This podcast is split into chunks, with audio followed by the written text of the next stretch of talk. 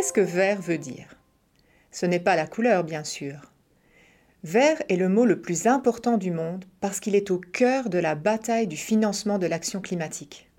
Nous devons comprendre ce qui est vraiment bon pour l'environnement et ce qui va vraiment freiner les changements climatiques, afin de trouver les ressources financières nécessaires. Si c'est vraiment vert, alors ça contribuera à sauver l'humanité. Et notre dictionnaire de la finance verte vous aidera justement à comprendre ce que c'est. Je m'appelle Maude et voici le podcast Solutions pour le climat de la Banque européenne d'investissement.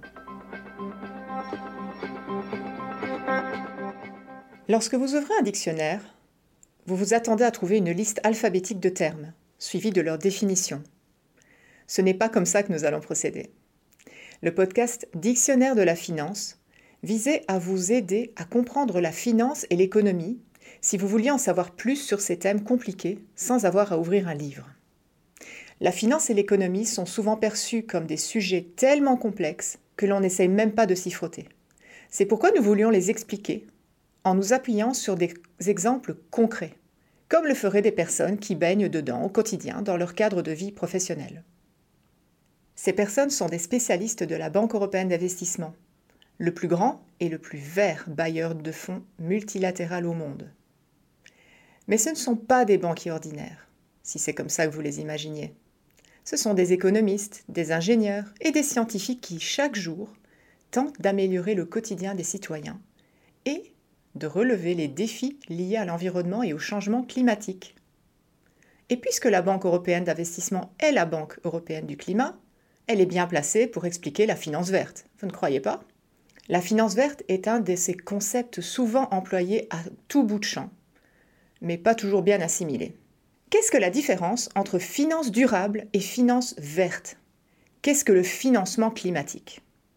À l'heure actuelle, beaucoup de termes sont employés pour décrire ce domaine, mais ce qu'il représente n'est pas toujours bien compris. C'est pourquoi nous faisons cette série de podcasts. Nous expliquerons les concepts, les idées, les idéaux qui sous-tendent la finance verte.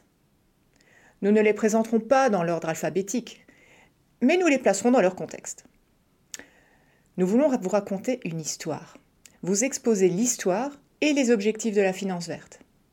Et nous espérons qu'une fois la série terminée, vous saurez mieux répondre à cette question simple. Qu'est-ce que vert veut dire? Qu'est-il arrivé au trou dans la couche d'ozone? Nous allons vous raconter comment nous avons sauvé la planète et pourquoi nous devons recommencer. Glossaire. Finance verte. Protocole de Montréal. Appauvrissement de la couche d'ozone. Effet de serre. Gaz à effet de serre. Protocole de Kyoto. Conférence des parties. Accord de Paris. Pacte vert pour l'Europe. Neutralité climatique. Compensation carbone. Changement climatique. Échange de crédit carbone. Tarification du carbone. Avez-vous déjà entendu parler du trou dans la couche d'ozone? Probablement pas si vous êtes né après les années 90. Mais juste avant le début de ce siècle, tout le monde en parlait. C'était la plus grande catastrophe écologique jamais survenue à l'échelle mondiale.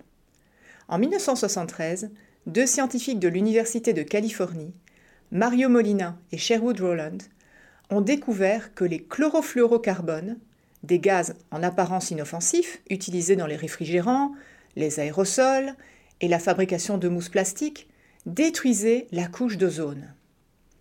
Leur découverte a effrayé la planète tout entière. Aussitôt, la pression a été mise sur les États pour qu'ils adoptent les lois visant à éliminer ces composés. Mais pourquoi? Parce que la couche d'ozone fonctionne comme un écran solaire naturel de la Terre, protégeant les êtres humains, les animaux et les plantes des rayonnements nocifs. Lorsqu'un trou a été découvert dans la couche d'ozone au-dessus de l'Antarctique en 1985, le monde a décidé d'agir. Les dirigeants internationaux se sont réunis à Montréal, bien décidés de tenter à protéger la couche d'ozone le plus rapidement possible. Ils ont convenu de commencer à arrêter progressivement la production de nombreuses substances à l'origine de l'appauvrissement de la couche d'ozone. Et devinez quoi? Depuis lors, le protocole de Montréal a été salué comme l'accord international le plus fructueux en matière d'environnement. Selon un rapport établi en 2014 par le Programme des Nations Unies pour l'environnement, Jusqu'à 2 millions de cas de cancer de la peau seront évités chaque année jusqu'en 2030 grâce à la mise en œuvre réussie de ce protocole. Le monde a résolu ce problème. Enfin, en quelque sorte. En 2019, la NASA a annoncé que le trou dans la couche d'ozone avait retrouvé sa taille la plus petite depuis sa découverte. Mais puisque d'après les calculs, une molécule de chlorofluorocarbone peut subsister dans l'atmosphère supérieure jusqu'à un siècle, les scientifiques estiment que le trou dans la couche d'ozone atteindra les niveaux d'avant 1980 vers 2075. Cela prouve tout de même que l'humanité peut collaborer lorsqu'il s'agit de résoudre un problème environnemental imminent. Nous devons toutefois en faire une priorité.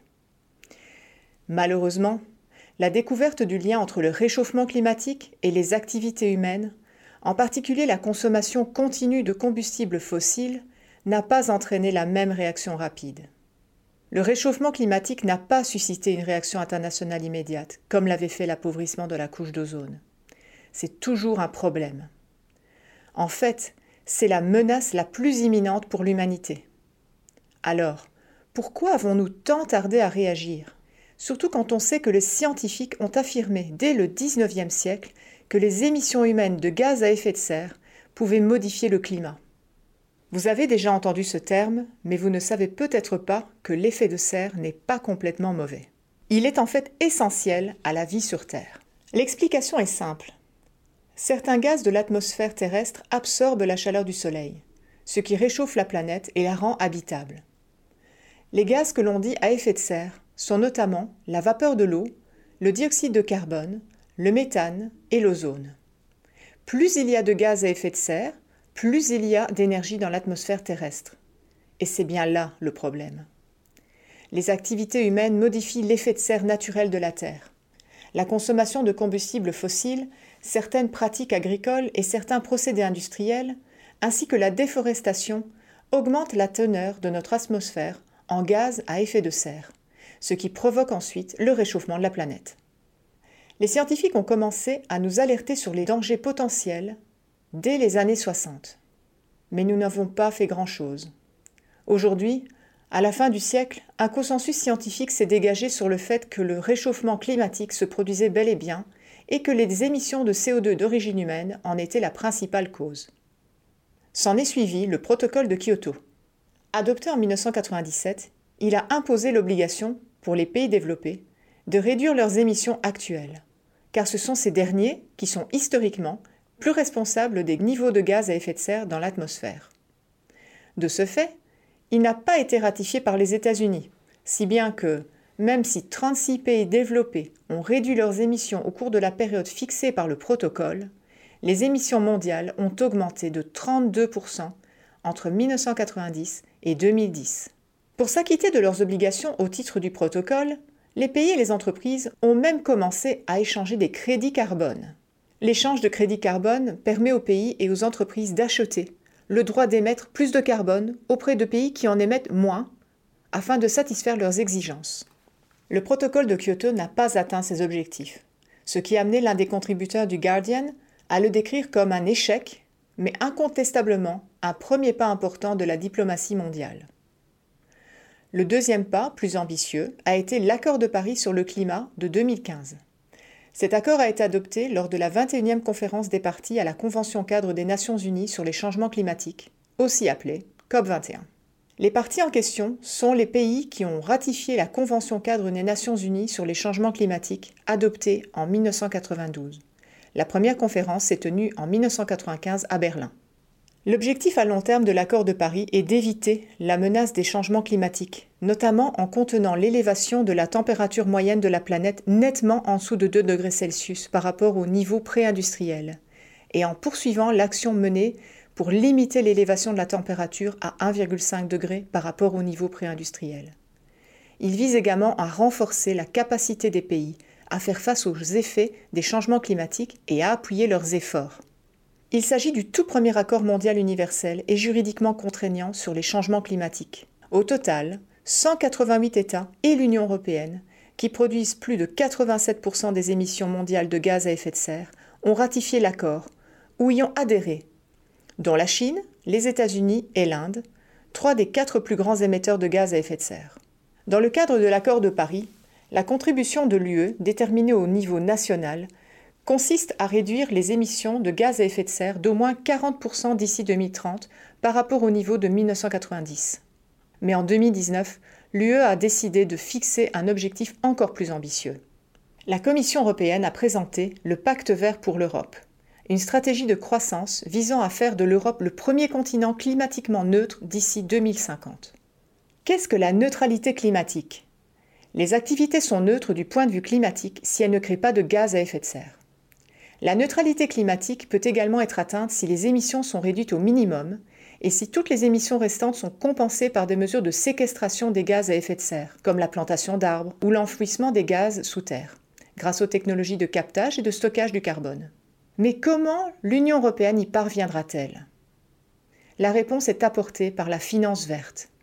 Dans le cadre du pacte vert pour l'Europe, la Commission a présenté le plan d'investissement pour une Europe durable, qui vise à mobiliser au moins 1000 milliards d'euros d'investissements durables au cours de la prochaine décennie. Il permettra la mise en place d'un cadre facilitant les investissements publics et privés nécessaires à la transition vers une économie climatiquement neutre, verte, compétitive et inclusive. Les recherches de Mario Molina et de Sherwood Rowland dans les années 70 ont débuté par une question simple. Lorsque notre société libère dans l'environnement un élément qui en était absent, quelles en sont les conséquences?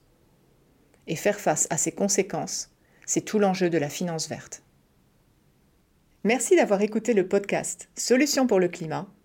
N'oubliez pas de vous abonner pour accéder à tous les autres épisodes de cette série. C'était Solutions pour le climat depuis la Banque européenne d'investissement.